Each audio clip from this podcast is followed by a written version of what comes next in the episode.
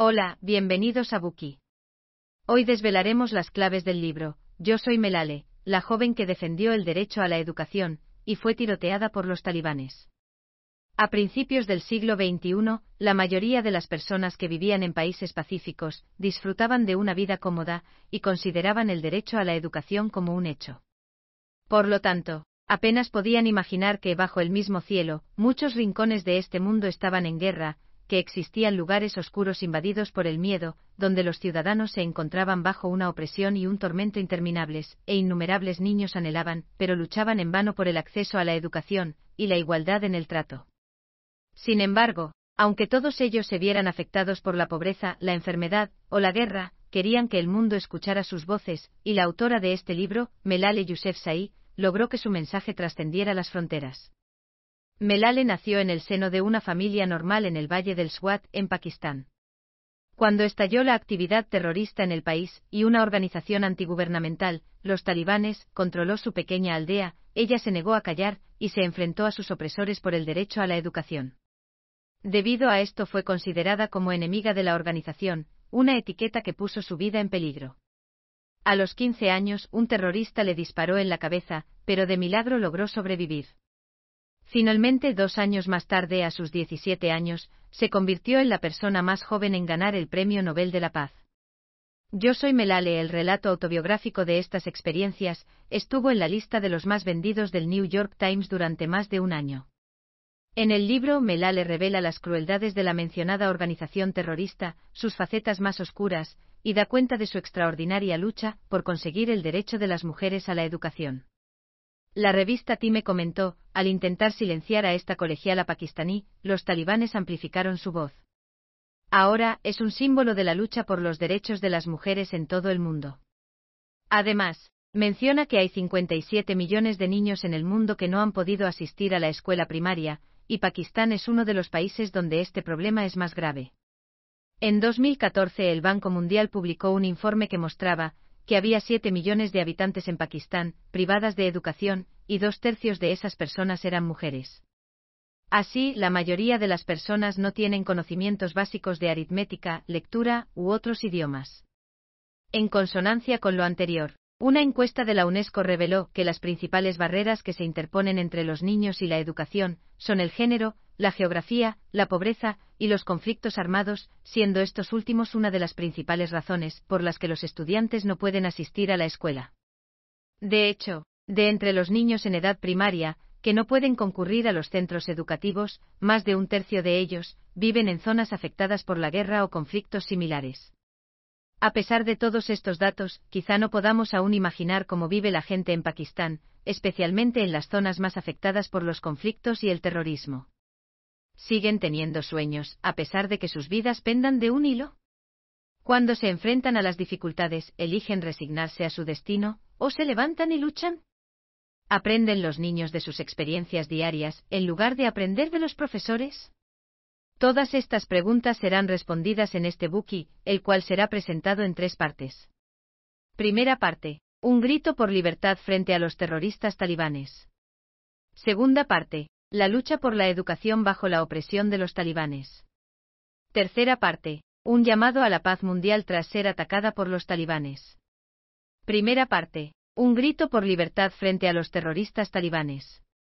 Melale Yousefzai nació en una hermosa aldea del valle de Swat, en Pakistán. Ella pertenece a la etnia pastún, que vive principalmente entre varias tribus en las tierras fronterizas entre Pakistán y Afganistán. En la cultura tradicional de su país, la discriminación hacia las mujeres es especialmente fuerte. De este modo, si nace un hijo, la familia dispara armas al aire para celebrarlo, pero si quien nace es una niña, no hay celebraciones. Para la mayoría de las mujeres, su destino es decidido apenas nacen, cocinar y tener hijos. Así, mientras que a los niños se les permite ir a la escuela, las niñas solo pueden quedarse en casa. Sin embargo, Melale creció en un hogar abierto y libre.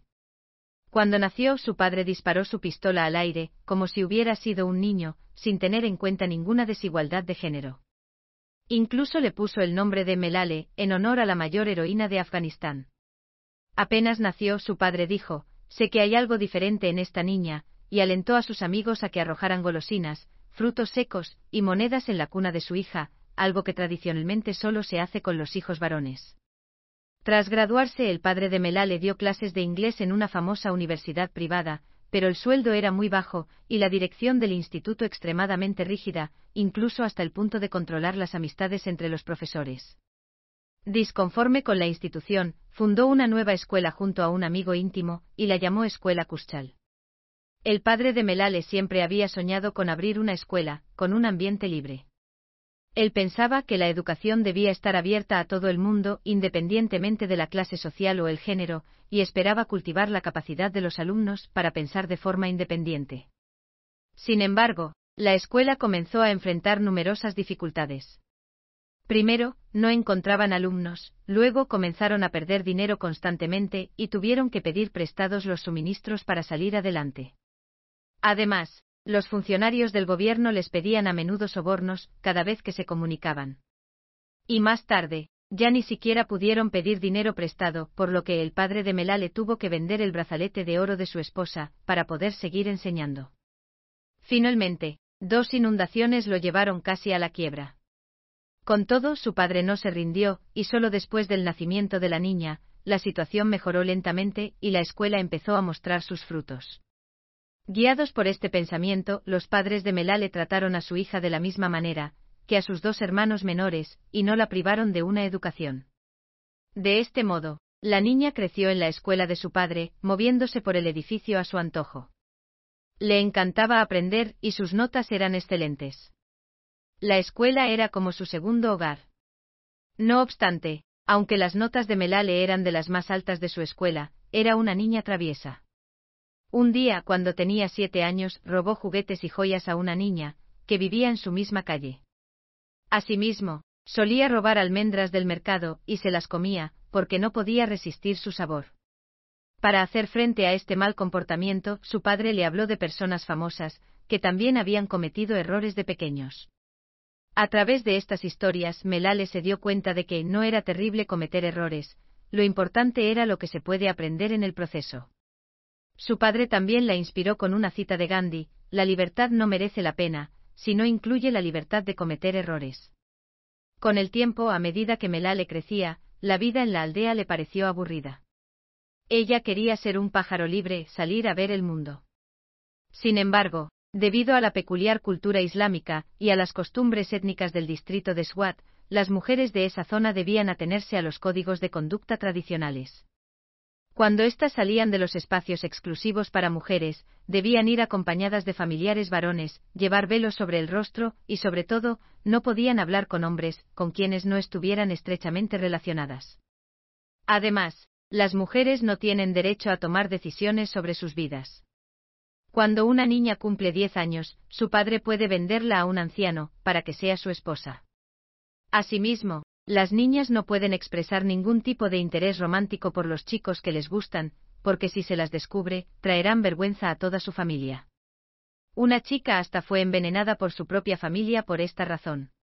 Más aún, cuando hay una disputa entre dos familias, una chica puede incluso ser enviada a casarse con el chico menos digno de la familia rival para resolver el problema. Todos estos tipos de situaciones son habituales en el pueblo de Swat. Un día, cuando Melale le preguntó a su padre por qué las mujeres de su país recibían un trato tan injusto, él le contó que en Afganistán se las trataba aún peor. Le dijo también que el territorio había sido tomado por un grupo llamado los talibanes, quienes quemaron las escuelas para niñas, y les prohibieron asistir a ellas. Además, todas las mujeres eran obligadas a llevar un velo en la cabeza, que les cubría la cara, y que solo tenía un pequeño agujero para los ojos. No podían reírse en voz alta, llevar zapatos blancos, ni esmalte de uñas, entre otras muchas prohibiciones. Y si una mujer rompía una regla, era golpeada y encerrada en la cárcel. Después de escuchar todo esto, Melale pensó que tenía suerte de vivir en Swat y sintió que, en comparación con las mujeres afganas, sería suficiente con tener la posibilidad de ir a la escuela y seguir aprendiendo. Mientras crecía, Melale leyó la novela, Anna Karenina, y otras de Jane Austen. Se esforzaba por confiar en las palabras de su padre, Melale es libre como un pájaro, y trataba de vivir de esa manera. Le gustaba usar ropa que compraba en los negocios de su pueblo, a diferencia de las otras niñas de la zona, que llevaban ropa hecha en casa. Sin embargo, al igual que las mujeres afganas en Swat, las adolescentes que alcanzaban cierta edad, debían cubrirse la cara al salir de sus casas. Pero hasta los diez años, Melale se negó a hacerlo, y su padre la animaba a mantenerse descubierta. A pesar de ser tan joven, la niña había tomado ya la decisión, de no vivir como la mayoría de las mujeres de su pueblo, y soñaba con abandonar el valle. Así, aunque la dignidad básica de las mujeres no estuviese garantizada, o aunque tuviese que enfrentarse a atrocidades y políticas que trataban la vida de las mujeres como si fueran basura, la Melale adolescente había decidido vivir su vida en libertad. Gracias por escuchar. Compruebe el enlace de abajo para desbloquear el contenido completo. Wie baut man eine harmonische Beziehung zu seinem Hund auf? Puh, gar nicht so leicht. Und deshalb frage ich nach, wie es anderen Hundeeltern gelingt, beziehungsweise wie die daran arbeiten. Bei Iswas Dog reden wir dann drüber. Alle 14 Tage neu mit mir, Malte Asmus und unserer Expertin für eine harmonische Mensch-Hund-Beziehung, Melanie Lippisch. Iswas Dog? Mit Malte Asmus. Überall, wo es Podcasts gibt.